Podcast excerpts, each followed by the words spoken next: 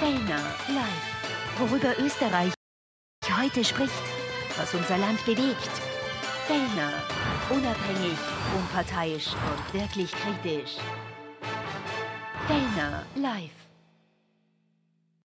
Ex-Kanzler Sebastian Kurz vor Gericht. Die Analyse. Ja, herzlich willkommen bei Fellner Live Spezial an diesem historischen Tag. Wir haben den ganzen Tag live berichtet vom Prozess gegen Ex-Kanzler Sebastian Kurz seit 8 Uhr früh. Und jetzt der Höhepunkt des äh, Tages, die Analyse äh, mit Josef Czap, Ex-SPÖ-Clubobmann und Peter Westenthaler, der jetzt bald im Stiftungsrat sitzt, äh, in der, im ORF und Ex-FPÖ-Generalsekretär. Weiter hier Wolfgang Fellner im Studio seit 8 Uhr in der Früh. Und wir sprechen über dieses sensationelle Urteil. Genau, jetzt haben wir dieses spannende äh, letzte Stunde äh, von dieser Live-Übertragung. Es geht nachher noch mit Fellner Live weiter und wir sehen die ganzen Interviews noch etc. Aber wir haben jetzt zwei Highlights. Erstens Westenthaler gegen Chap, ihr Lieblingsduell immer dann, wenn es politisch zischt, könnte man sagen. Egal, ob es ein Wahlergebnis ist oder eben ein Prozess derzeit mehr Prozesse als Wahlergebnisse. Ja. Und das Zweite ist, wir erwarten jetzt natürlich in dieser Stunde, und das wird das Ganze noch einmal ordentlich äh, erhellen und auffetten, das Statement von Sebastian Kurz und das Statement von der Staatsanwaltschaft. Lassen wir uns einmal überraschen, wie das wirklich ist und ob das wirklich kommt. Meine Herren, das war ein Urteil, wow. Habt ihr mit dieser Härte gerechnet, Peter? Du äh, hast ja eigentlich eher geglaubt, es geht in Richtung Freispruch. Na, also ich kann mich erinnern am allerersten Tag, wo Sebastian Kurz ganz schlecht beraten war, den Richter mit, mit dem Vorgestell ins Gesicht zu fahren und ihm gleich einmal zu attackieren, äh, war er ganz schlecht beraten. Und am ersten Tag habe ich gesagt, eigentlich rechtlich müsste er freigesprochen werden. Aber er hatte in dieser ganzen Phase dieses Prozesses, sowohl im Prozess als auch rundherum um den Prozess, einfach eine schlechte Phase. Er war schlecht beraten. Äh, das, das muss man jetzt einmal sagen. Auch das Ganze, den ganzen Zinnober rundherum, seine Filmauftritte, seine ständige Diskussion um ein Polit-Comeback. Der Mann war doch im Laufe dieses Prozesses jeden Tag sozusagen an der medialen Oberfläche und sowas kommt nicht gut bei einem Gericht. Und das hat ihm mehr geschadet als genutzt. In Wahrheit hätte er sich zurückziehen sollen, aus dem Spiel nehmen sollen und in Ruhe seine Strategie vorbereiten sollen. Deswegen ist, ist, es, es nicht überraschend, das Urteil, auch nicht in, im, im Ausmaß. Denn im Ausmaß, so, so fair muss man sein, hat die Staatsanwaltschaft ja das nicht durchgebracht, was sie wollte. Weil die Staatsanwaltschaft wollte ja bis zu eineinhalb Jahre, also das Doppelte von dem eigentlich, was er gekriegt hat, und eine, und eine weiß ich nicht, hunderttausendfache Geldstrafe, die überhaupt nicht der Fall 180 Tage. 180. Das heißt, es ist nicht überraschend. Genauso wenig überraschend ist es, dass er in die Berufung gehen wird und dort die Chance hat natürlich, dass das Ganze wieder zum Start zurückgeht. Das ist heute, wenn man so will, ein Durchlaufposten juristisch gesehen. Aber eines ist interessant. Es ist ein bisschen die Ouvertüre zu dem, was da noch kommt. Und das darf man nicht vergessen. Und äh, wenn man sich das genau anschaut, nämlich die Strategie der Gegenseite von Kurz, und da gehört natürlich in erster Linie die Staatsanwaltschaft dazu, dann legen sie die auf eins an. Und das bedeutet, in wenigen Tagen werden wir erfahren, dass äh, Thomas Schmidt Grundzeuge wird. Er hat heute seine Reifeprüfung hingelegt. Mit, einer, mit einem amtlichen Segen eines Richters, der gesagt hat, er ist glaubwürdig, wird die Staatsanwaltschaft jetzt Schritt zwei gehen, wird den zum Grundzeugen erklären. Und dann wird es erst richtig ungemütlich, wenn die großen Verfahren kommen. Das ist ja in Wahrheit eine Lappalie. Gut. Josef. Ja, erstens einmal ist es ein Sieg der Unabhängigkeit der Justiz.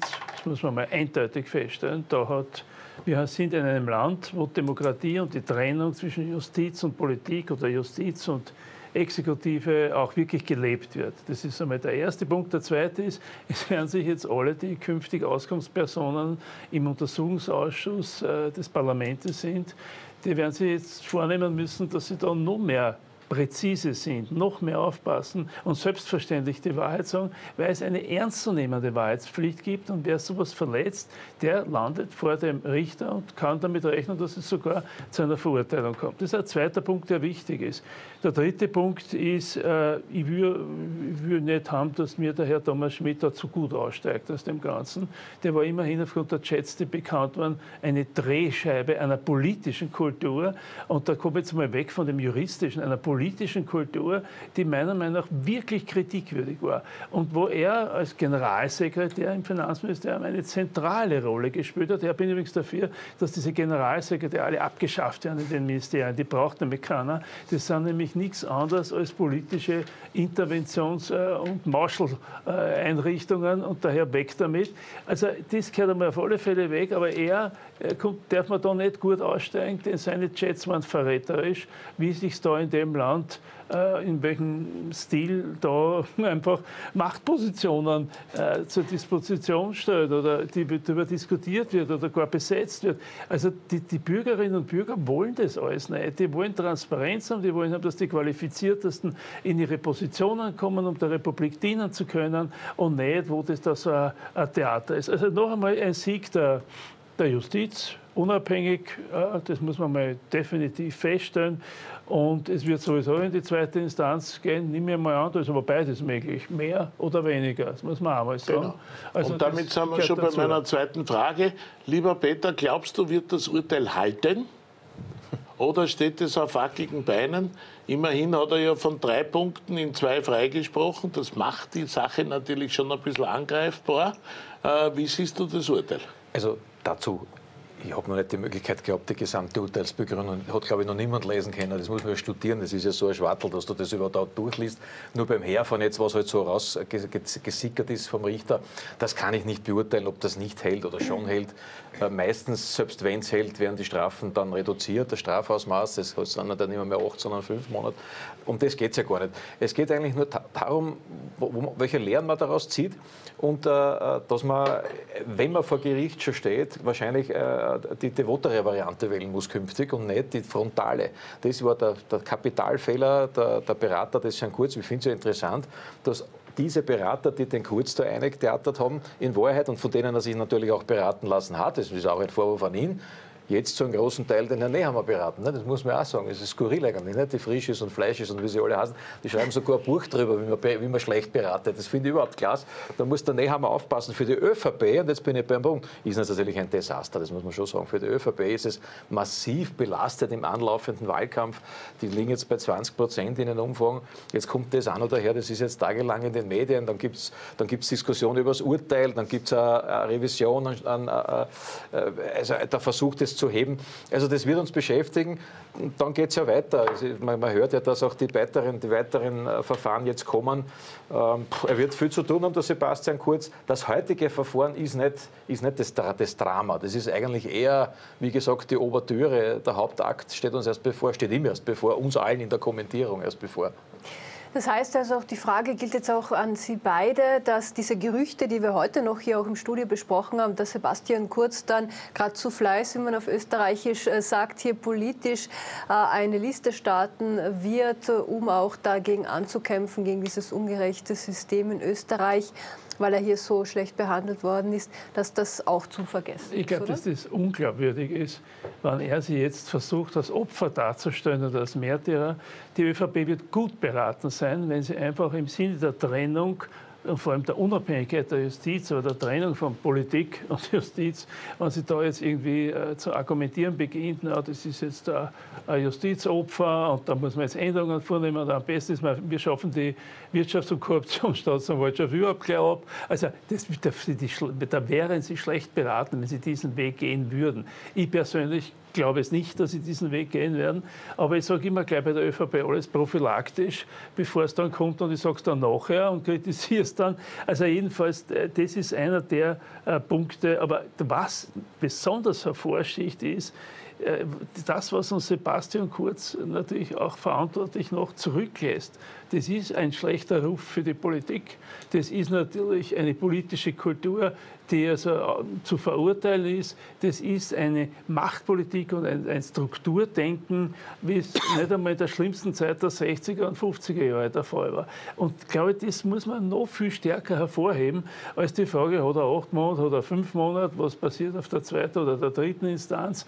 Das das, äh, das ist nicht so wichtig wie dieses Faktum, um was es hier letztlich Und dann habe ich einen Punkt, was machen da zwei Russen in dem Ganzen? Ich habe die ganze, ich heute immer die Mühe gemacht und habe da heute zugeschaut, übrigens Kompliment. Ja, also das muss man einmal machen, was die Reporter und was ihr alle da echt zusammengebracht habt, sind spannende... Kompliment an Ö24 ja, TV. Kompliment an Ö24 TV.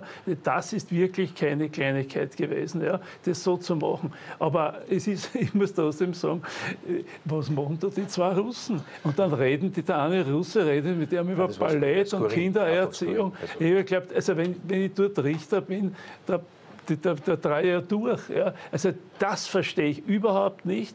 Vielleicht werden wir später noch erfahren, was diese zwei Russen äh, sozusagen vorgehabt haben. Also ich bin da etwas unter Schock gestanden. Die waren ja offensichtlich ein Lochnummer. Meine, so ähnlich, der Richter hat es nicht gar so streng gesagt, aber der hat ja gesagt, die waren völlig unglaubwürdig in Wahrheit.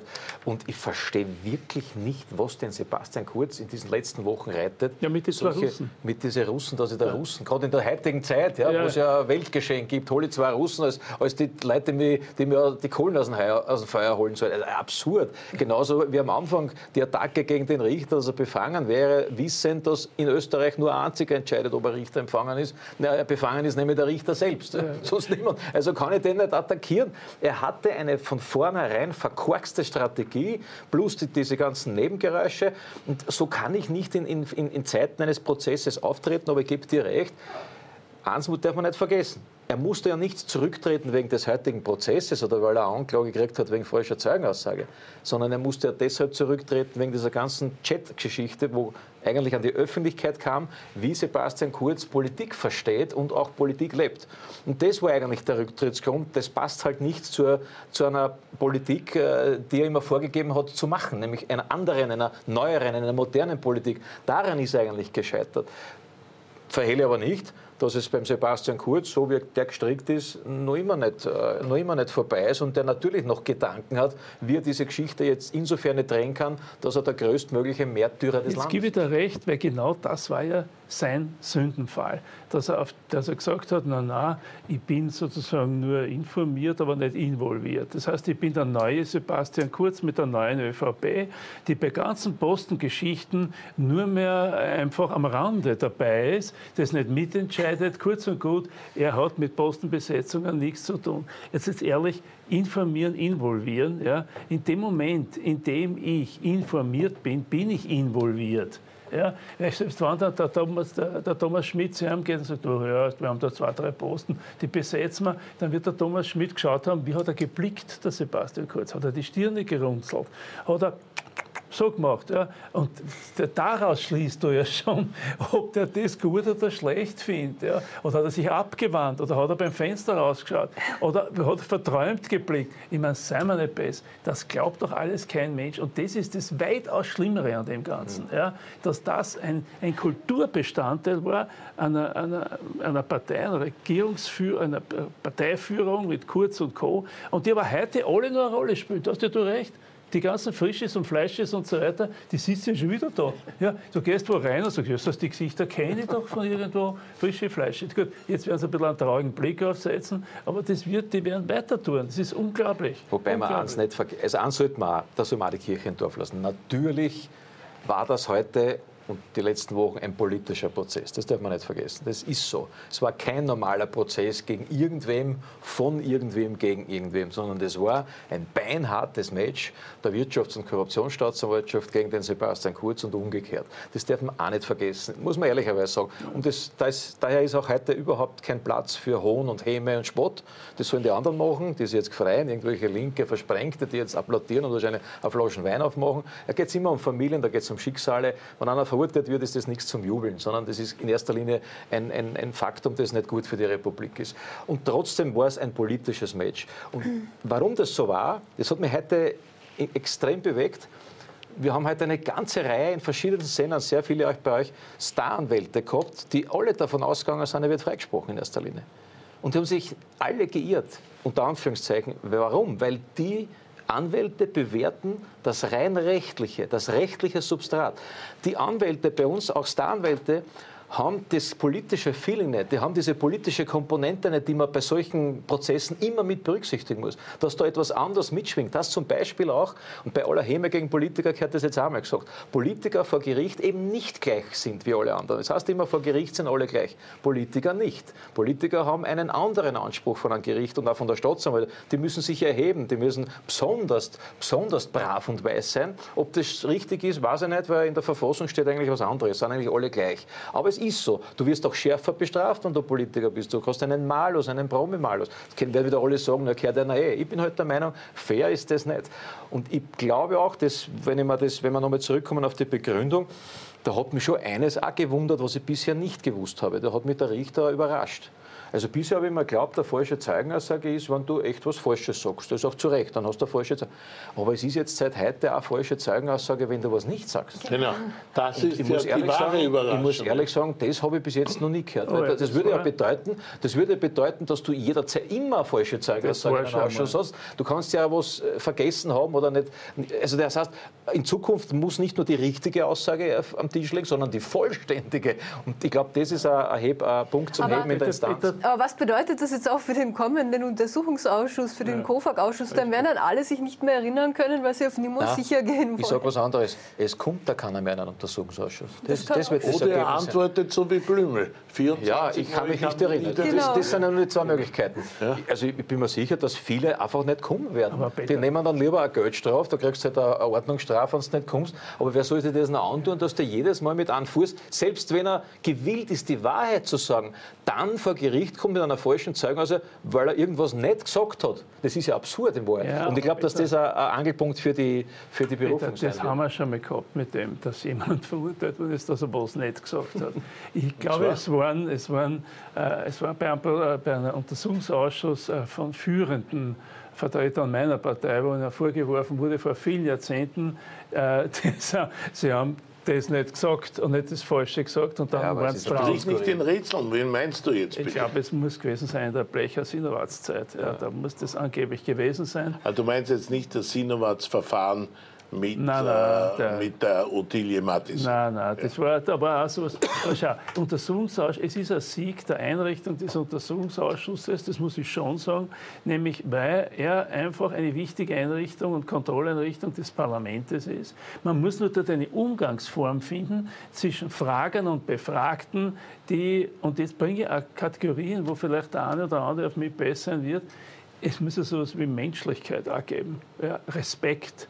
Also ich kann nicht davon ausgehen, dass jeder, der dort hinkommt und befragt wird, eigentlich keiner ist, der befragt wird, sondern eh schon ein geheimer äh, Beschuldigter. Also da bin ich eigentlich anderer Auffassung. Ich finde, dass man dem, der Einrichtung des Untersuchungsausschusses dann wirklich äh, entgegenkommt und, und dass das was Sinnvolles auch in der Bevölkerung akzeptiert wird und auch die Gelder, die dafür verwendet werden, damit der stattfindet und, und arbeiten kann, wenn das auch diesen Respekt und diese und daran wird eh jetzt gearbeitet, dass man das sozusagen äh, besser hinkriegt. Und beim Sebastian Kurz muss ich sagen, ich will den nicht nur als politischen äh, Menschen jetzt äh, bewerten, nicht nur bewerten als jemand, der heute vor Gericht gestanden ist, musst du mal vor Gericht stehen, musst du mal das alles erleben, was du vorher erlebt hast. Er hat auch niemandem was geschenkt, muss man auch sagen.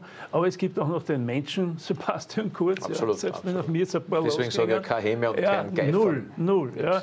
Aber, Aber- der, ja. unser Staat, die Justiz, er funktioniert und das ist ein gutes Zeichen.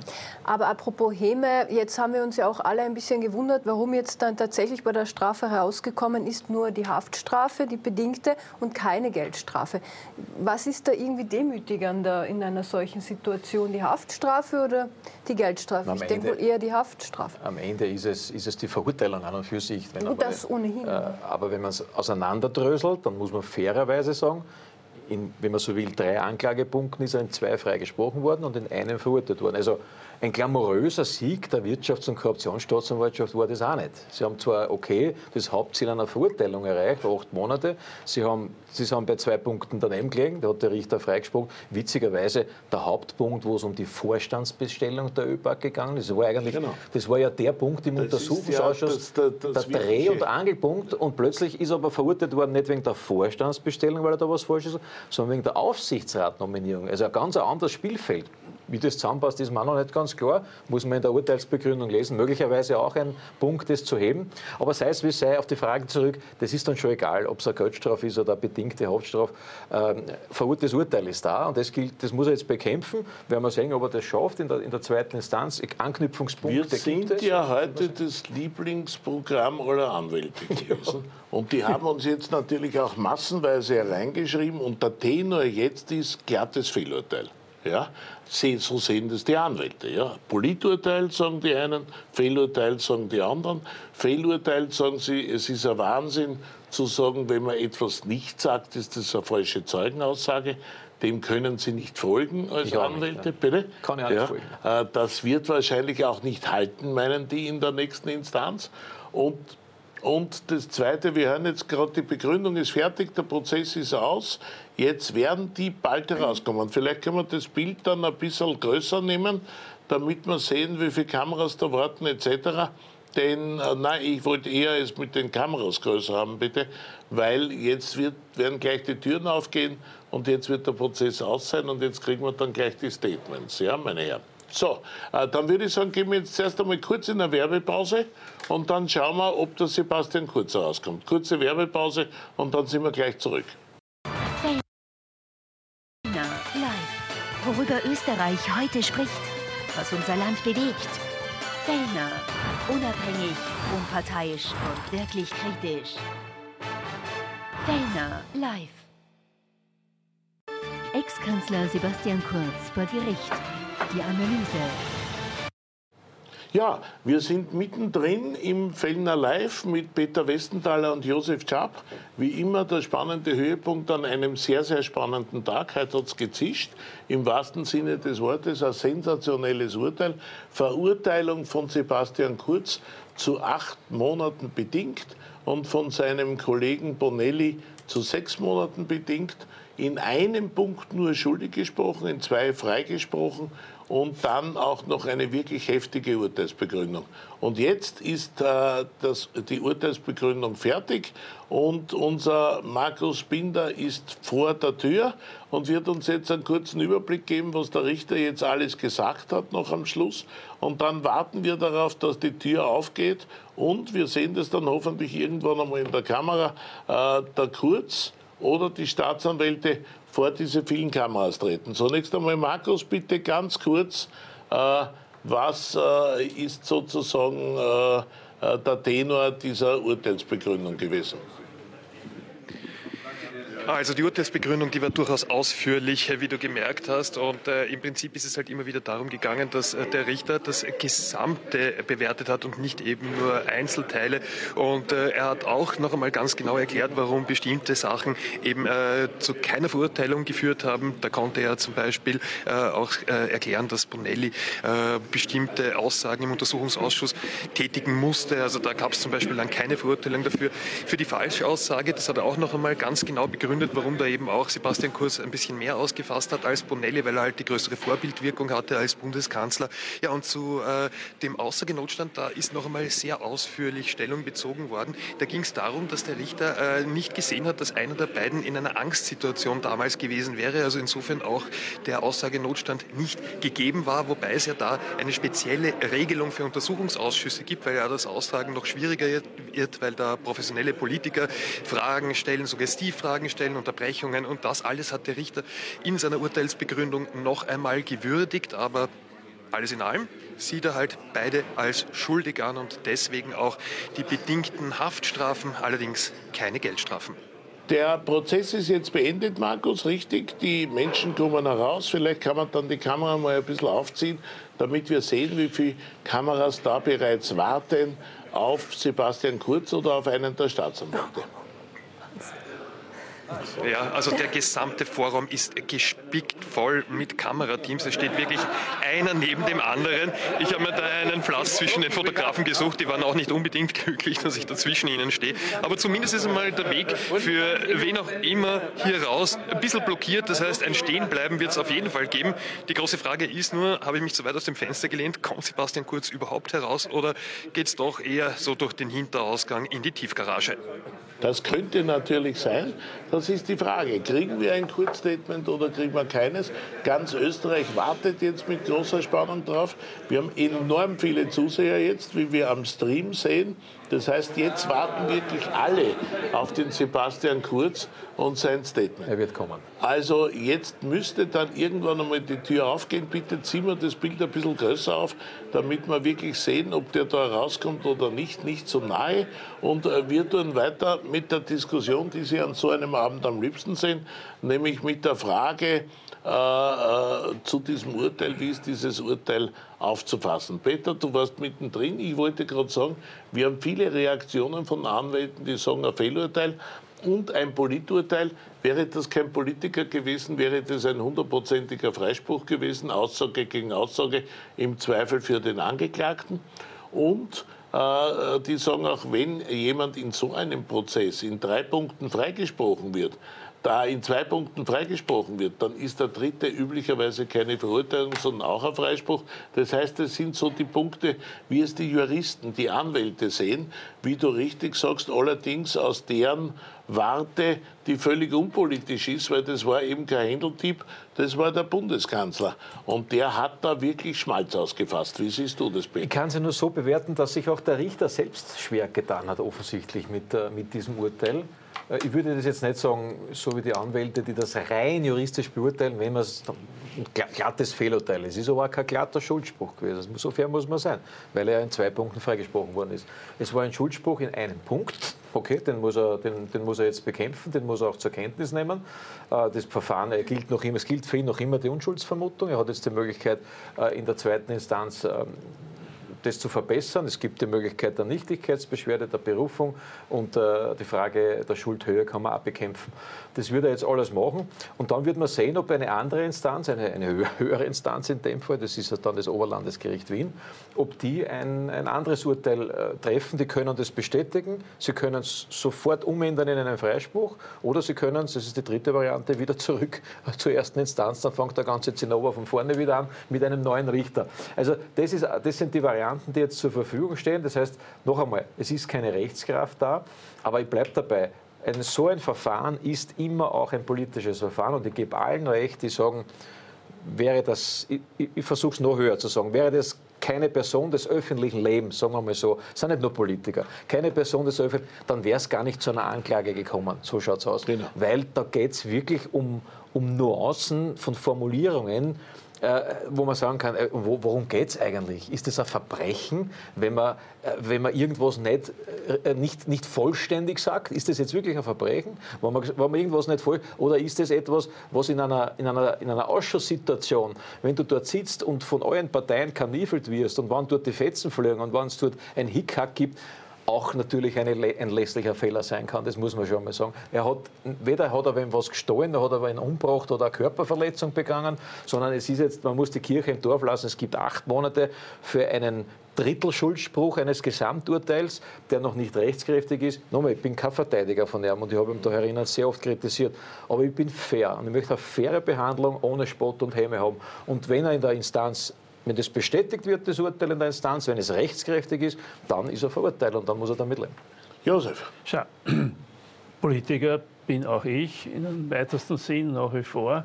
Mir steht es nicht zu, dass ich mich da jetzt äh, hersetze und sage, es ist ein Fehlurteil. Ich habe zu akzeptieren, wenn ein Richter ein Urteil fällt, äh, das ist die unabhängige Justiz und ich werde mich davor hüten, dass ich da eine Bewertung vornehme oder äh, gar aus dem Ganzen konstruiere, dass es eigentlich sowieso ein Freispruch sein hätte müssen. Das müssen die Juristen klären und äh, das ist nicht meine Aufgabe. Meine Aufgabe ist über, politisch über die Zeit des Sebastian Kurz, über seine Kultur, für die er gestanden ist, über das, was er äh, was er getan hat oder nicht getan hat, über das tue ich gerne und kritisch immer wieder reflektieren. Aber eigentlich mehr dazu will ich nicht sagen. Und die Anwälte, die das sagen, ja, das ist immer sehr subjektiv. Anwälte sind keine Richter. Richter sind Richter. Das die Frage ist, die auch an dich geht, Josef. Ja. Wäre der auch verurteilt worden, wenn er ein kleiner Händeltipp gewesen wäre? Äh, hätte es dann auch diesen Wahnsinnsprozess gegeben, 13 Verhandlungstage, äh, über 100 Seiten Anklage, äh, äh, Kosten für ihn, wo allein die Anwaltskosten über 100.000 Euro liegen. Also das sind ja alles Dinge, die eigentlich für diesen kleinen Anlass etwas ungewöhnlich sind und wo die Anwälte äh, die wirklich äh, geschulten Juristen, denen, wie der Peter immer richtig sagt, natürlich der politische Einblick fehlt, aber die sagen, ja, spinnen die, sinngemäß, sind die noch alle ganz dicht. Wir haben im letzten ja. Jahr jeder Anwalt nicht mehr als zwei bis drei äh, äh, Prozesse gehabt wegen falscher Zeugenaussage, weil das macht keiner mehr, weil es ist immer Aussage gegen Aussage und dann ist Freispruch äh, im Zweifel für den Angeklagten. Ja, das ist ein großer Unterschied. Der Händeltipp ist ein Händeltipp. Ja, ist okay. Ob das jetzt ein Händel, zwei Händel, drei Händel sind, müssen die dann klären im Händelprozess. Ja. Das ist der Bundeskanzler der Republik. Und da hat man die Erwartungshaltung, der ehemalige Bundeskanzler, dass er, wenn er in einem Untersuchungsausschuss im Parlament befragt wird, dass er die Wahrheit und nichts als die Wahrheit sagt, aus. Und das erwartet man aber nicht nur im Untersuchungsausschuss, sondern das erwartet man von ihm eigentlich generell. Und wenn er sagt, ich stehe für eine völlig neue politische Kultur in Österreich und wir wollen all das, was die Altvorderen seiner Partei und von manchen anderen Parteien auch äh, getan haben, als, als Politik, als Postenbesetzung, als alles Mögliche, ich mache das nicht mehr. Und ich mache einen echten Bruch und alles ist anders. Und dann steht er vor der Frage, ob er zugeben muss, dass nicht alles anders ist und dass er das Gleiche gemacht hat, dessen, was er kritisiert und was er anders machen wollte. Und das ist meine politische Kritik an dem Ganzen. Von dem war ich gehe nicht runter, wurscht, ob er jetzt juristisch verurteilt wird oder nicht. Das soll er sich ausmachen, jetzt äh, dann in der zweiten Instanz. Äh, das ist ein normaler Rechtsstaat, die Justiz ist unabhängig. Aber politisch habe ich es zu bewerten, da bin ich noch nicht einmal dabei, was alles für Auswirkungen seine Zeit für die Menschen in Österreich gehabt hat, in den verschiedensten Bereichen, sozial, wirtschaftlich, kulturell. Das ist nicht das Thema heute. Aber das ist mein Ansatzpunkt. Und da ist eine höhere Anforderung gegenüber an, der Bundeskanzler ist, als ein Händeltyp. Das muss ich schon sagen. Naja, und vor allem, wenn wir ja wissen, dass er, ja, er selbst, höchst eigen, er selbst hätte es im Untersuchungsausschuss verhindern können. Ja. Es, es, kann mir ja bis heute keiner erklären, ja. was ja, ihn damals geritten hat. Auf die Frage, und um nichts anderes geht es, Herr, Herr, Bundeskanzler, was haben Sie zu tun mit Postenbesetzungen eines Staatsunternehmens? Dann hätte er aus dem Brust und der Überzeugung sagen müssen, ja, na klar besetze ich das. Ich bin der Bundeskanzler der Republik. Ich bin für solche Postenbesetzungen zuständig. Bis heute kann mir niemand erklären, er hat es selber noch nicht gemacht, vielleicht äußert er sich einmal, warum er da herumdruckst und warum er sagt, hm, so auf die Art, ich kenne den Herrn Schmidt gar nicht und der hat sich selber bestellt und ich bin da nicht involviert. Absurd. Also, also die neue ÖVP sein. Genau, ihr selber habt ja schon in zwei genau. Live-Sendungen die ja. Antwort gegeben. Ihr habt gesagt, das Image, das sich der aufgebaut hat, hat nicht hätte nicht zugelassen, dass er sagt, ich habe die so Posten ausgeschafft. Ich oder genau ich. So er hat sie mit sich selber gerungen. Was ist gescheiter? Ich sage die Wahrheit und sage, ich bin dafür zuständig oder ich druck's herum, um nicht zu sagen, ich sage die Unwahrheit, weil das ist ja nicht rechtskräftig. Und das war der, der Ursprungsfehler. Fehler. Da sage ich, ja, ich, ich, war zuständig. Nächste Frage, was wollen Sie noch wissen? Das wär, niemand hätte es gekratzt. Ja? Also, also ein Künstler hätte gesagt, L'état c'est moi, der Staat bin ich.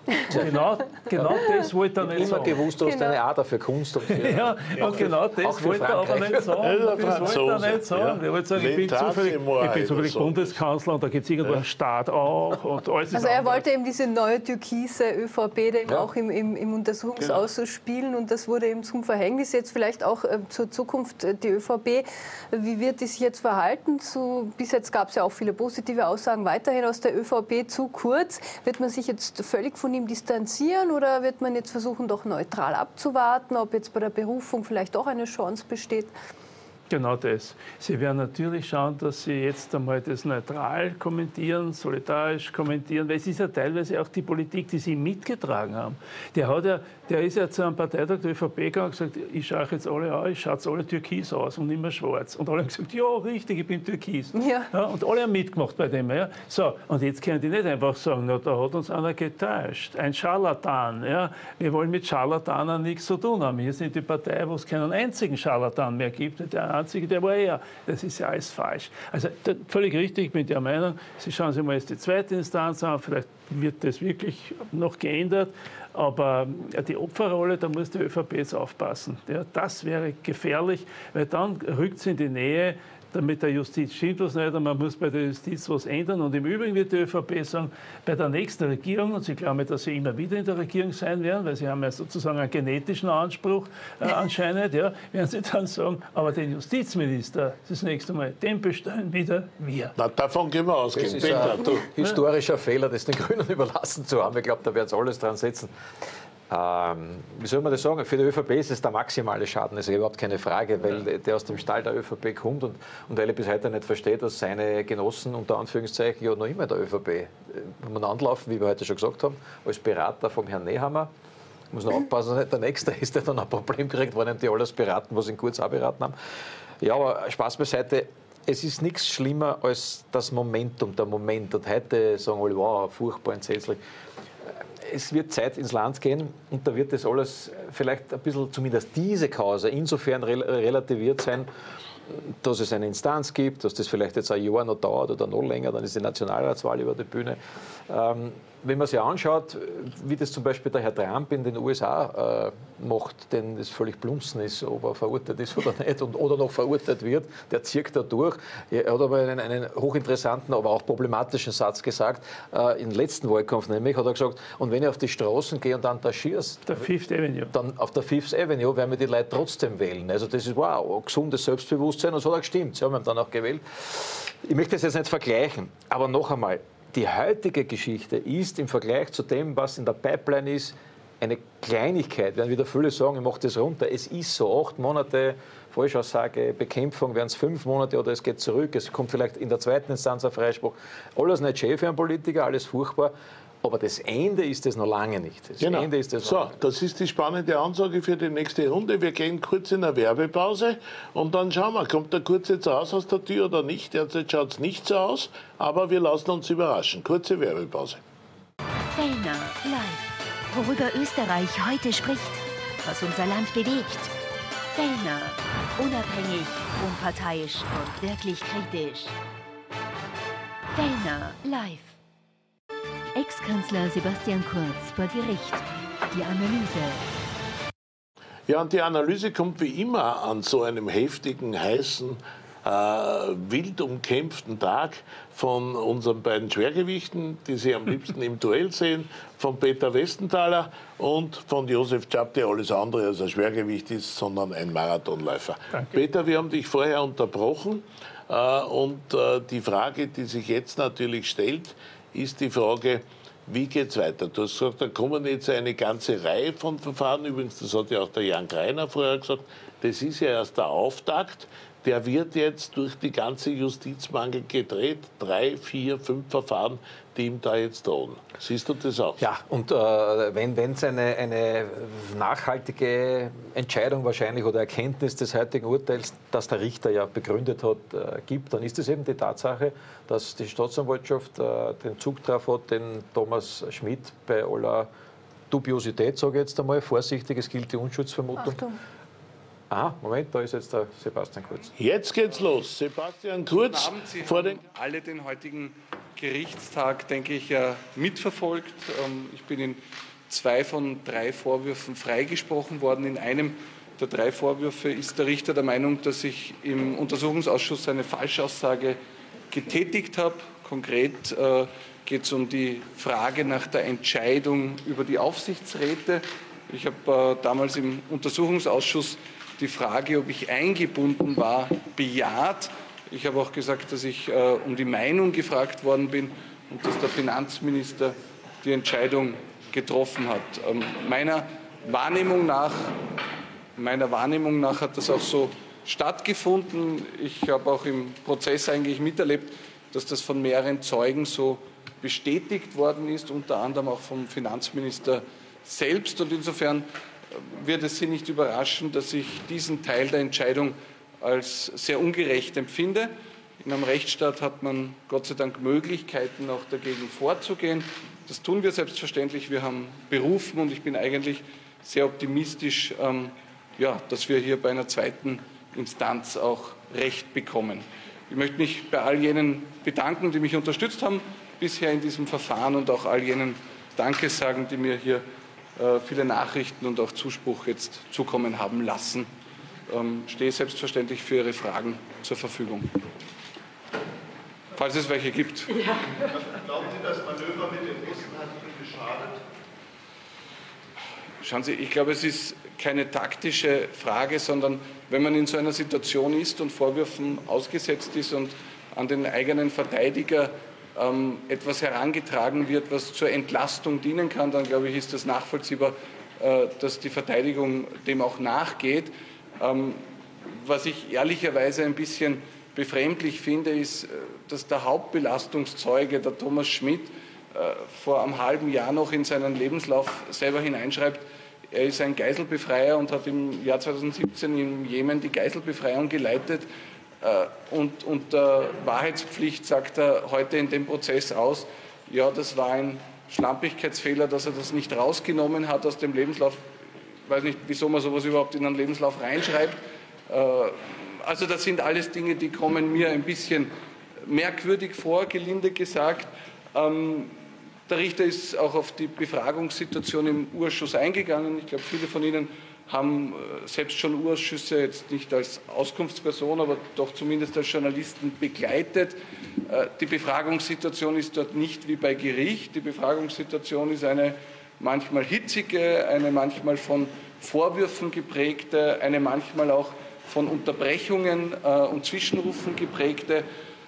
Ja, und ich habe ehrlicherweise mich einfach bemüht, in dem Urschuss wahrheitsgemäß auszusagen. Ich habe auf die Frage, wer hat den Aufsichtsrat ausgewählt und ob ich eingebunden war, gesagt, ja, ich war eingebunden.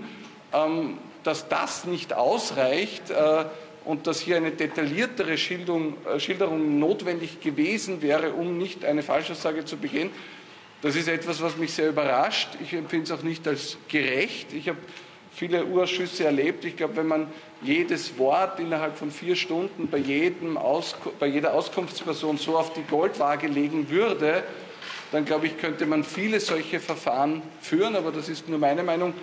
Und äh, insofern bin ich eigentlich sehr optimistisch für die, für die zweite Instanz. Ich meine, Sie müssen sich vorstellen, es sind neun Aufsichtsräte bestellt worden. Äh, die Mehrzahl von diesen neun kenne ich gar nicht persönlich. Äh, einige davon kenne ich. Ausgewählt hat sie der Hartwig Löger. Ich habe mich für zwei Personen eingesetzt, für den Siegfried Wolf und für den Karl Theodor zu Gutenberg. Beide sind es nicht geworden. Also bei allem Respekt, aber ich bin schon ein Stück weit der Meinung, wenn ich es ausgewählt hätte, dann hätte ich die genommen, die ich wollte. Ja? Äh, wenn ich Leute vorschlage, die werden es nicht und es werden andere, äh, gut, dann sehe ich das als Einbindung, als Meinungsäußerung, aber nicht jetzt unbedingt als erfolgreiches Durchsetzen oder als Entscheidung. Der Richter hat ja offenbar... Das Gericht, äh, was Sie jetzt gerade Schauen Sie,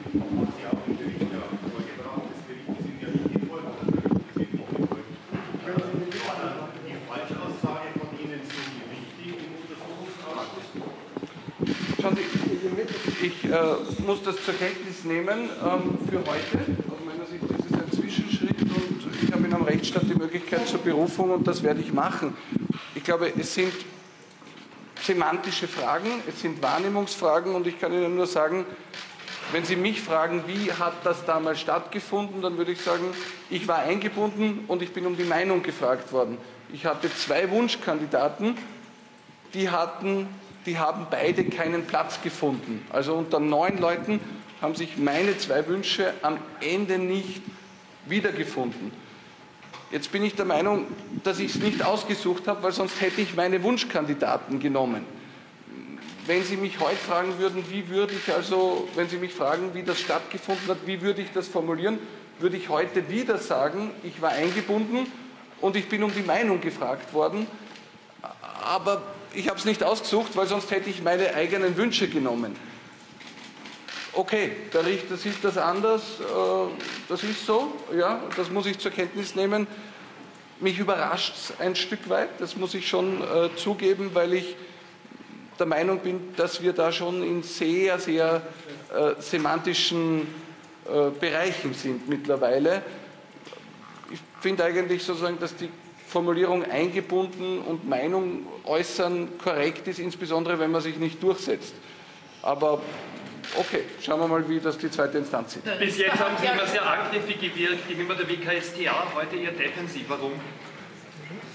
Also ich war aus meiner Sicht weder angriffig noch defensiv, sondern äh, ich war äh, zehn Jahre in der Bundesregierung, ich war mehrmals in Urschüssen, ich habe mich bemüht, äh, die Dinge dort wahrheitsgemäß zu beantworten. Es gab drei Vorwürfe seitens der WKStA. Einer war, dass ich eine Beschwerde-SMS vom Strache sieben Sekunden angeschaut habe und gesagt habe, das kann alles sein, ich weiß nicht, Personal, Budget, keine Ahnung. Und daraus hat die WKStA gemacht, ich wisse gar nichts. Okay, ich bin froh, dass der Richter der Meinung war, das kann keine Falschaussage sein. Mir ist immer vorgeworfen, ich habe die Entscheidung getroffen, dass der Thomas Schmidt das wird. Äh, die WKStA hat das behauptet. Jetzt haben neun Aufsichtsräte unabhängig voneinander alle einstimmig den Schmidt gewählt. Es hat auch der Richter heute gesagt, okay, da kann man nicht wirklich der Meinung sein, dass ich die Entscheidung getroffen habe. Äh, und auch das war ein falscher Vorwurf der WKStA. Also in zwei von drei äh, Vorwürfen hat der Richter eh gesagt, meiner Meinung nach zu Recht, dass die Vorwürfe der WKStA falsch waren. Ähm, dass e-, ehrlicherweise, wenn es neun Aufsichtsräte werden, ja, ähm, und man selber schlägt nachweislich, und das ist ja mit vielen SMS dokumentiert, zwei Personen vor und die zwei finden sich nicht unter den neun. Und dann wird man im Urschuss dazu befragt und man sagt, man war eingebunden und man ist um die Meinung gefragt worden, aber man hat es nicht entschieden, dass das falsch ist. Das überrascht mich total, ja, weil ehrlicherweise, ich weiß beim besten Willen nicht, wie ich es hätte sagen sollen. Ja? Also ich habe es entschieden, aber habe die, die ich wollte, nicht genommen. Oder, also ähm, ja, ich bin, bin ein bisschen, ja, also sozusagen, ich denke noch drüber nach, aber bis jetzt hätte ich jetzt keine Formulierung gefunden, wo ich sagen würde, die hätte ich als passend empfunden. Der Richter hat ja äh, Schmidt für glaubwürdig befunden im Gesamten. Ähm, ja, wie sehen Sie das? Wird ja noch in anderen speziellen Ermittlungen relevant sein. Ja, schauen Sie, ich bin sicher subjektiv, ja, ähm, aber wenn ich jetzt einmal alles sozusagen ausblende, was Thomas Schmidt strafrechtlich vorgeworfen wird und jetzt nur auf das Bezug nehme, was ich heute gesehen habe, ja, also egal, ob die Russen jetzt recht haben oder der Thomas Schmidt recht hat, ich war bei dem Gespräch nicht dabei, ich kenne die beiden Personen auch nicht, aber wenn jemand, nachdem er seine Lebensbeichte macht, nachdem er sagt, er will Grundzeuge werden, ähm, einen Lebenslauf verfasst für ein Bewerbungsgespräch und da schreibt er mehrere Dinge rein, die falsch sind, ja, ähm, unter anderem die absurde Lüge, dass er die Geiselbefreiung im Jemen diplomatisch geleitet hat und auf das angesprochen im Gerichtssaal sagt er, das war nur ein Entwurf seines Lebenslaufs und das war ein Fehler, dass er den verschickt hat, aber er hat ihn für die Bewerbung verschickt. Und nochmal darauf angesprochen, sagt er dann, ja, es war ein, eine Schlamperei, dass er das nicht rausgenommen hat. Und das sagt er unter Wahrheitspflicht aus und das ist alles okay und das ist alles glaubwürdig. Das ist jetzt sozusagen, ja, da habe ich einen anderen Blick auf die Dinge. Nur nochmal, für den Teil, wo ich jetzt gerade schuldig gesprochen worden bin in erster Instanz, sind ja die Aussagen von Thomas Schmidt nicht so äh, relevant, ja, sondern äh, der, der, Richter hat das auch nicht äh, mit dem Thomas Schmidt groß begründet, sondern er hat, er, er hat dargelegt, dass er der Meinung ist, ich hätte das anders formulieren müssen. Das nehme ich zur Kenntnis, ich respektiere es auch, also es ist seine Meinung und muss ich auch respektieren. Ich kann nur ehrlich sagen, dass ich mich da ein also, dass ich mich schon sehr wundere und dass ich einfach in einer gewissen Art und Weise überrascht bin. Es ist ja medial immer wieder von manchen versucht worden, jetzt nicht von Journalisten, aber von Opposition und anderen, es so darzustellen, als hätte ich gesagt, ich wäre nicht eingebunden gewesen. Ja? Es, es haben mich mittlerweile eigene Freund von mir angerufen und haben gesagt, warum hast du nicht gesagt, dass du eingebunden warst? Und ich habe gesagt, das habe ich ja eh. Also ich bin ja schon einmal erleichtert, dass einmal zumindest heute vor Gericht festgestellt worden ist, dass ich auf die Frage, waren Sie eingebunden, gesagt habe, ja. ja? So, ich habe das nicht verneint, ich habe das bejaht. Ich habe allerdings dann anscheinend in der weiteren Schilderung nicht detailreich geschildert oder detailreich genug geschildert, wie ich eingebunden war. Okay, ja, ich würde für mich in Anspruch nehmen, ich habe zwei Personen vorgeschlagen, beide wurden es nicht, also war meine Einbindung nicht mega erfolgreich, also zumindest keine Entscheidung. Und wenn Sie jetzt verschiedene Wortabstufungen treffen, würde ich sagen, wenn man gar nichts damit zu tun hat, hat man gar nichts damit zu tun. Wenn man um die Meinung gefragt wird, Gespräche führt, dann ist man eingebunden. Und wenn man es entschieden hat, hat man es entschieden. Ja, ich habe es definitiv nicht entschieden, sonst wären es die gewesen, die ich wollte. Ich war auch nicht nicht eingebunden, sondern ich war eingebunden. Das habe ich auch gesagt. Ja. Okay. Wird eigentlich der Außereinumstand noch irgendwo eine Rolle spielen? Schauen Sie, habe das Urteil jetzt selber gerade äh, erfahren, so wie Sie. Ähm, ich kann nur sagen, es überrascht mich sehr. Ich kann nur sagen, ich finde es auch nicht äh, gerecht. Ich habe die Befragungssituation im Urschuss mehrfach erlebt, ja, mit Unterstellungen, Zwischenrufen, der Atmosphäre so, wie sie ist. Ähm, ich habe viele Aussagen von anderen im Urschuss erlebt, wo ich mir denke, okay, da kann man jetzt auch darüber diskutieren, ist das hundertprozentig richtig oder nur 90-prozentig richtig. Also, dass sozusagen ein Ja auf die Frage Einbindung nicht ausreicht, damit hätte ich ehrlicherweise nicht äh, gerechnet. Ähm, aber okay, ich nehme es so an, wie es ist. Äh, es ist jetzt für mich nicht lebensverändernd. Mein Leben äh, verläuft familiär und beruflich. Ich bin immer in der Politik äh, genauso weiter wie gestern. Und ich bin sehr optimistisch, dass sich das in der zweiten Instanz auch ähm, ja, zum Positiven, zumindest für uns, verändert. Vielen Dank.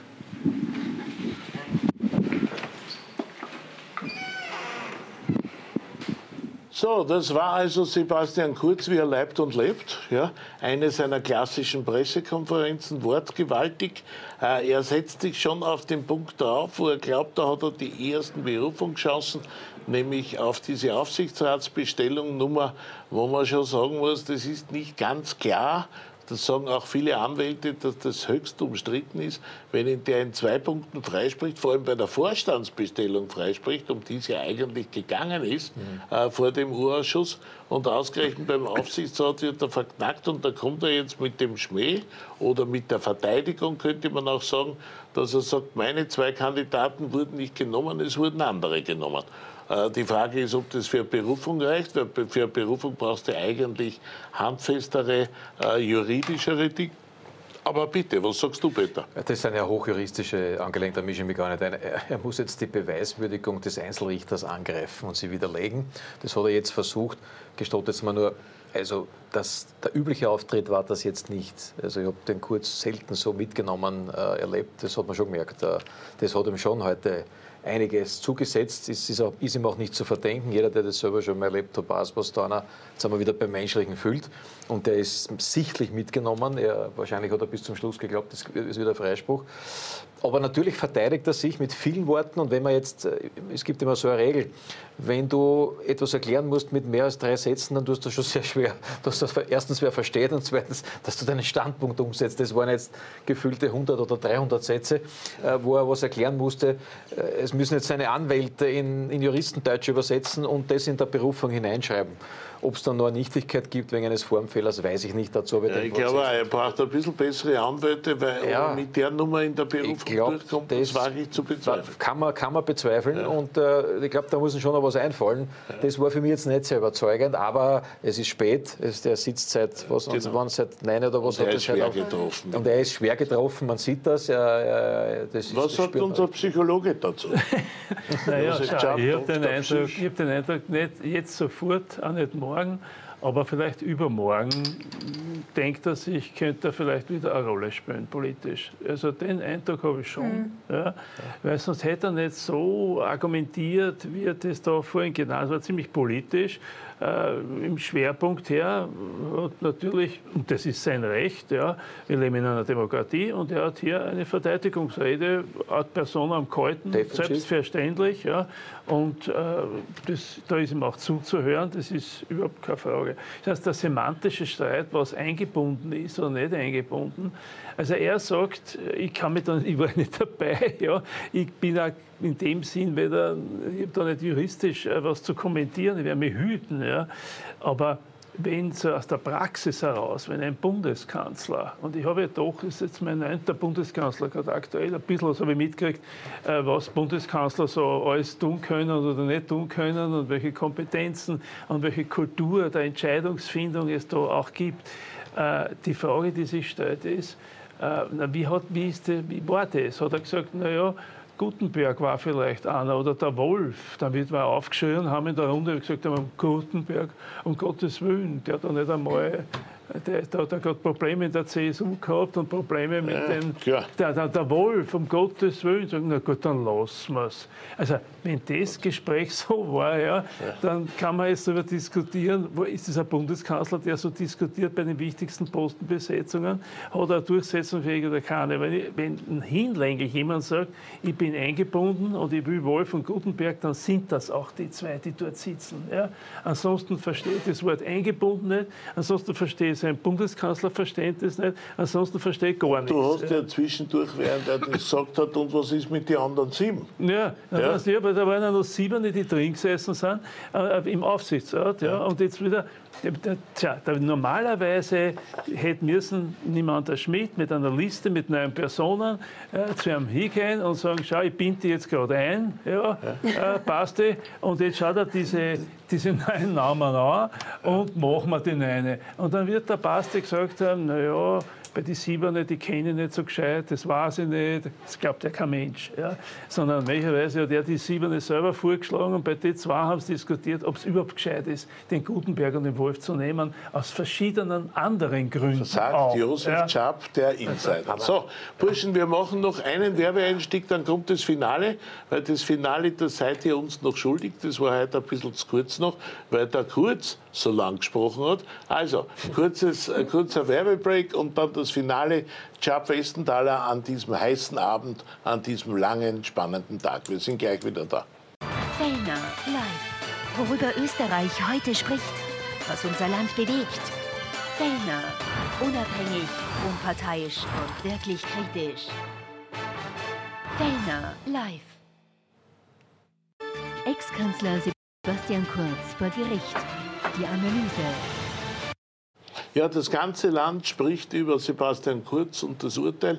Acht Monate bedingt, also ein bedingtes Gnasti für den Basti, könnte man sagen. Und die Analyse, die kommt jetzt abschließend von Peter Westenthaler und Josef Schapp. Letzte Runde, der Capo, es ist 21 Uhr eigentlich der normale Beginn von Fellner Live. Lieber Peter Westenthaler, die Frage, die im Raum steht, die Denise hat sich schon gestellt. Wir haben ein bisschen zu wenig Zeit gehabt, sie wirklich ausführlich zu be beantworten. Wird der Sebastian Kurz zurückkommen? Wird es ein Comeback geben? Wird es auch trotz dieses äh, bedingten Urteils ein Comeback schon nach der EU-Wahl geben oder ist es jetzt auf ferner Liefen verschoben? Es ist heute ein, ein, dramatischer Rückschlag für Sebastian Kurz, das muss man fairerweise sagen mit diesem Urteil. Also verbessert hat es die Situation nicht. Aber, und Josef Schapp hat das am Anfang schon gesagt, da pflichte ich ihm bei, das Ende sehe ich noch nicht für den Sebastian Kurz. Im Gegenteil. Er wird jetzt in aller Ruhe die Kommentierungen und Bewertungen der nächsten Tage anschauen, auch die, der Experten. Er wird versuchen, mit vielleicht doch noch anderer anwaltlicher Hilfe, die er dringend braucht, die ich ihm empfehlen würde, äh, in diese Berufung zu gehen und Abidjan ohne irgendwelche Liebesgrüße aus Moskau und irgendwelche äh, Slapstick-Einlagen von irgendwelchen erfundenen Russen, ich meine, das ist ja absurd, sondern sehr ernsthaft das zu, das zu bekämpfen. Und dann wird es wahrscheinlich ein Jahr dauern, schätze ich mal, dann ist die Nationalratswahl vorbei. Und dann, äh, so wie ich ihn einstufe, wird er das beobachten, wird er Umfragen machen, wird das, das die Stimmungslage ausloten. Aber nach der EU-Wahl kommt kommt er nicht, so wie du eine Zeit lang das, überlegt das kommt darauf an, wie die ausgeht. Ne? Also, Ja, ne, wenn sie schlecht sie schlecht ausgeht, äh, dann, dann äh, kann es schon sein, dass die Rufe, das ist jetzt auch schon wieder in drei Monaten, dann schon wieder drei Monate ins Land gegangen. Da, schau, wenn's nur, wenn man ihn ernst nehmen würde und nur an seinen Aussagen messen würde, könnte er nie wieder zurückkommen, weil im Mai 2019 kann ich mich gut erinnern, wie er Herbert Kickl als Innenminister an die Luft gesetzt hat, war seine Begründung, nur weil Ibiza ermittelt wird, kann der Herbert Kickl nicht Minister sein. Heute wissen wir, erstens hat es keine Anklagen gegeben, Herbert Kickl, gegen den wurde nie ermittelt, aber er hat ihn an die Luft gesetzt. Da ist er schon einen Schritt weiter mit diesem Urteil. Also könnte eigentlich aus seiner Sicht nie wieder zurück in die Politik kommen. Sei er nur erinnert, was man so sagt, wenn man so lange in der Politik ist. Er, er hat noch nicht abgeschlossen mit dem Kapitel. Also er ist ein Junkie, ein Polit-Junkie. Das war er immer, wird er immer sehr genießt, das Bad in der Menge. Und daher würde ich das noch nicht ganz abschreiben. Äh, Aber es wird, es wird, die Luft wird dünner, auch für ihn. Die Luft wird dünner und er muss aufpassen, äh, dass er, dass er da noch rauskommt. Die Isabel Daniel hat gesagt, dem wird das Adrenalin so in die Höhe schießen. Ja? Und der wird so sehr vom Politjustiz sprechen, was er jetzt übrigens er bemerkenswert sehr defensiv. nicht gemacht hat, ja, dass er erst recht in die Politik kommen wird, weil er sagt, jetzt erst recht, frei nach Donald Trump. Ja, äh, nicht so rasch. Äh, er war heute auch überraschend. Jetzt, äh, man hat nicht nur gesehen, dass er getroffen ist, sondern dass er extrem defensiv argumentiert hat. Das erste Mal in dem Verfahren. Es wäre ihm besser zu Gesicht gestanden, er wäre immer so defensiv gewesen. Man ist nicht offensiv. Das hat ihm sehr schlecht getan. Ähm, man ist devot, wenn man, wenn man ein Problem hat und vor, Gericht steht. Das hat er nicht gemacht. Er hat immer den Machercheck ausgehängt und er hat sich immer erhoben über die anderen. Was kann mir schon passieren? So ähnlich. Und jetzt hat er mal einen Deckel gekriegt. Und jetzt wird man sehen, ob das Urteil hält. Wie du sagst, es gibt genügend Juristen, die sagen, das hält nicht. Das kann ich nicht beurteilen, bin kein Jurist. Äh, wenn es hält und wenn es rechtskräftig ist, dann wird es schwierig sein wahrscheinlich. Äh, aber auch hier mit einem Zwinkerauge. Wie oft ist der Berlusconi eigentlich zurückgekommen? Wie oft ist der verurteilt worden? Netanyahu. 30 Mal. Und zwar, und zwar weit schwere Urteile mit, mit Finanzgeschichten und ist, ist wieder Premierminister geworden. Berlusconi, Netanyahu, Trump, also, Also da gibt die Menschen, äh, die, wenn die Zeit ins Land kommt, verzeihen die Menschen auch ab und zu Gut, einmal. Josef, wie siehst du das? Du hast gesagt, er kommt wieder. Ich glaube, in Österreich sind die Menschen strenger. Ja. Also ein Netanyahu, Trump und Berlusconi-Nummer, glaube ich, ist in Österreich nicht möglich. Also wenn er wirklich, wenn es wirklich bei der Verurteilung bleibt, dann glaube ich, ist es sehr schwer, dass er da noch äh, zurückkommt, egal zu welchem Zeitpunkt auch immer. Äh, Das muss er geahnt haben. Daher hat er die, die zwei Punkte, wo er freigesprochen ist, ist selbstverständlich, hat er mehr oder minder gesagt. Und der eine Punkt, der dritte, ist eigentlich ein Irrtum, weil das ist überhaupt eine lächerliche Lappalie. Also so ungefähr, da geht es um Semantik und hat er, so lange bis der Zuschauer sich nicht mehr, mehr auskennt hat und am Schluss gesagt hat, wieso ist der überhaupt verurteilt worden. Ja? Also das ungefähr war seine Strategie heute und äh, daher ist er, will er schon noch wiederkommen, aber da muss er jetzt noch einiges lösen, auch die künftigen Verfahren, die noch auf ihn zukommen. Also das ist alles äh, keine Kleinigkeit. Und, äh, Du glaubst, er wird noch ein paar Mal weitere Male verknackt werden? na, das weiß ich nicht. Dazu kenne ich mich in der Substanz zu wenig aus. Aber es ist ja kein Spaß, wenn du ununterbrochen vor einen Richter stehst. Ja. Ich meine, der, der ist, er hat ein Netzwerk, der, der, ist sehr, sehr umtriebig. Ja. Israel, USA, Großbritannien, wo immer. Ja. Er ist sehr hat auch in Österreich ein Netzwerk, das merkt man immer wieder, wenn es einem schlecht geht, wie die alle plötzlich da sind und einem versuchen zu helfen. Also das muss man alles ernst nehmen, das hat er sich aufgebaut, aber, aber im Endeffekt, äh, finde ich, wird er letztendlich äh, das als Rückschlag, trotz alledem, das hat man auch gemerkt an seinem Gesichtsausdruck, ein Rückschlag. Ja. Er wäre gern dort auftreten und hätte tanzt vor Freude, das ist ihm nicht gelungen. Wie geht es weiter mit Sebastian Kurz, Peter Westenthaler? Ich, ich möchte mal grundsätzlich sagen, man muss von einer anderen Seite noch sehen, das Urteil hätte wes deutlich brutaler und deutlich schlimmer für ihn auch kommen können. Noch brutaler. Naja, wenn der in allen drei Punkten verurteilt wird, dann schauen wir die Berufung an. Dann wird es schwierig. Aber der, hat, der Richter hat er mit zwei Punkten freigesprochen. Noch dazu, das war für mich die Überraschung, in jedem Punkt, über den wir seit Wochen diskutieren, das heißt im Hauptanklagepunkt, nämlich der Bestellung Thomas Schmidt, Vorstand, hat äh, hat der Richter gesagt, das war nichts. Ja? Sondern eigentlich ist der Richter auf eine andere Ebene gekupft, auf die der Aufsichtsratsbestellung. Und dort hat er halt irgendwas nicht gesagt äh, oder zu wenig gesagt. Also das ist, da hat er genügend, auch juristische, rechtliche, wenn ich dem Glauben schenken darf, was Anwälte und Juristen sagen, Möglichkeiten, dass er das in der Instanz tatsächlich noch gewinnt. Ja, Nur dauert das halt in Österreich verdammt lang und es ist äh, aus seiner Sicht zu befürchten, dass das vor einer Nationalratswahl in dem Jahr nicht mehr passieren wird, Ganz sondern dass das, äh, dass das danach erst ja. ist. Ich ihm beides zu. Ich ihm jetzt zu, dass er in die innere Immigration geht und vom Erdball verschwindet in der Öffentlichkeit. Ich traue aber zu, dass er nach ein paar Tagen Schrecken jetzt sagt, tatsächlich jetzt erst recht und vielleicht in den Ring steigt und sagt, ja, ich, ich, ich will das wissen. Das kann auch sein.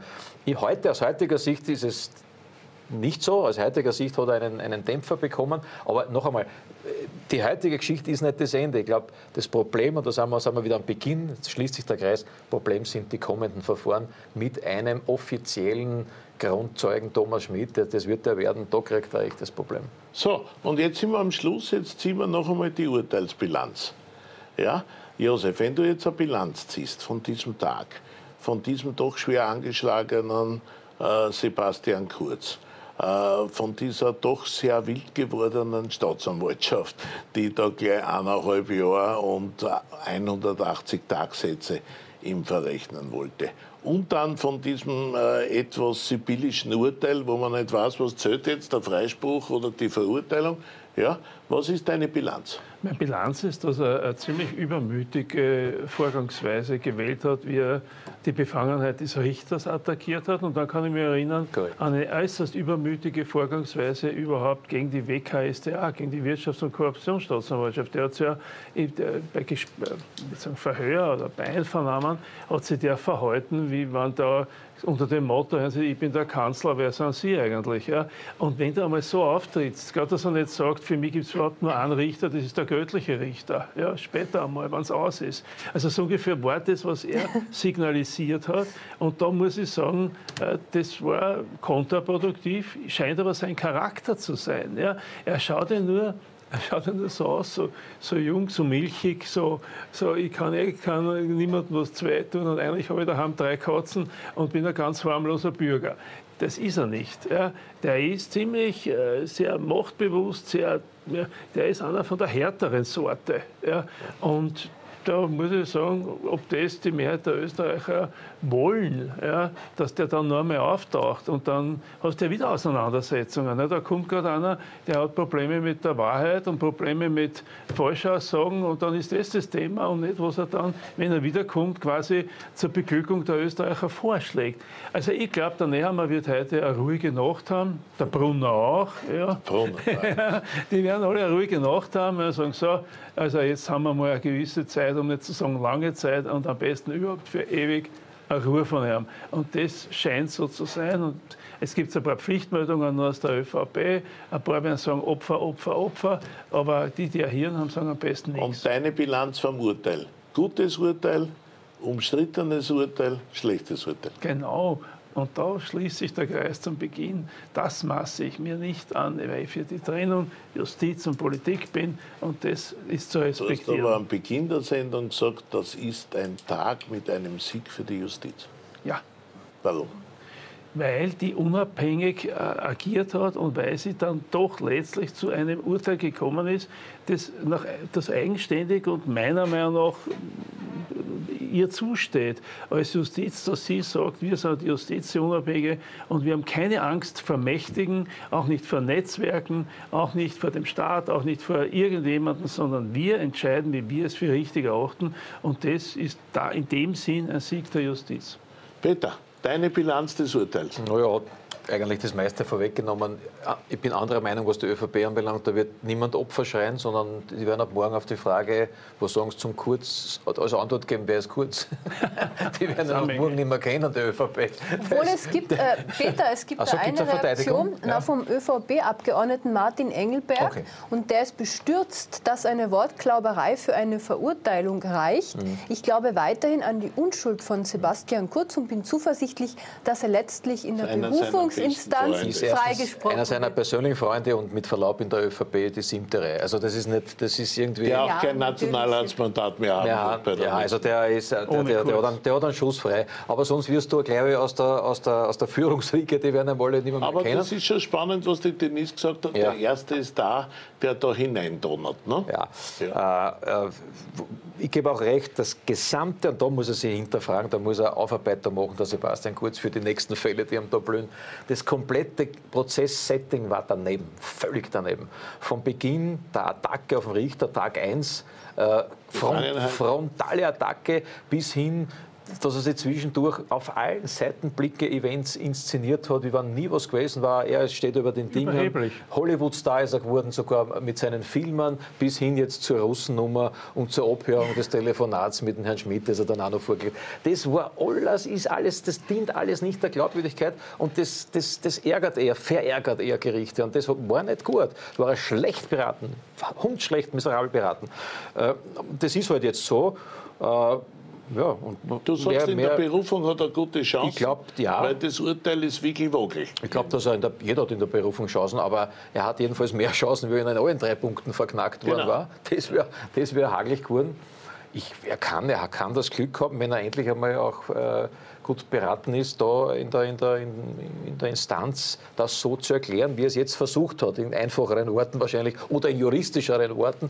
Aber äh, es ist noch nicht Hopfen und Malz verloren, aber natürlich ist es heute, heute ein, ein, ein Rückschlag. Und was ihm gut tut, wäre jetzt tatsächlich einmal abzutauchen und vom hohen Ross zu steigen, so wie er es heute gemacht hat, nach dem Verfahren, aber jetzt vor dem Verfahren machen soll. Schlussbilanz, gutes Urteil, schlechtes Urteil, katastrophales Urteil wird aufgehoben. Äh, für mich ist es ganz objektiv gesehen, noch einmal, ich bin einer der schärfsten Kritiker von Sebastian Kurz und das wird, sich ja nicht ändern, weil was er mit Herbert Kickl und der FPÖ aufgeführt hat im 19er Jahr, die einfach ausgeschmissen, das ist einfach unvergesslich.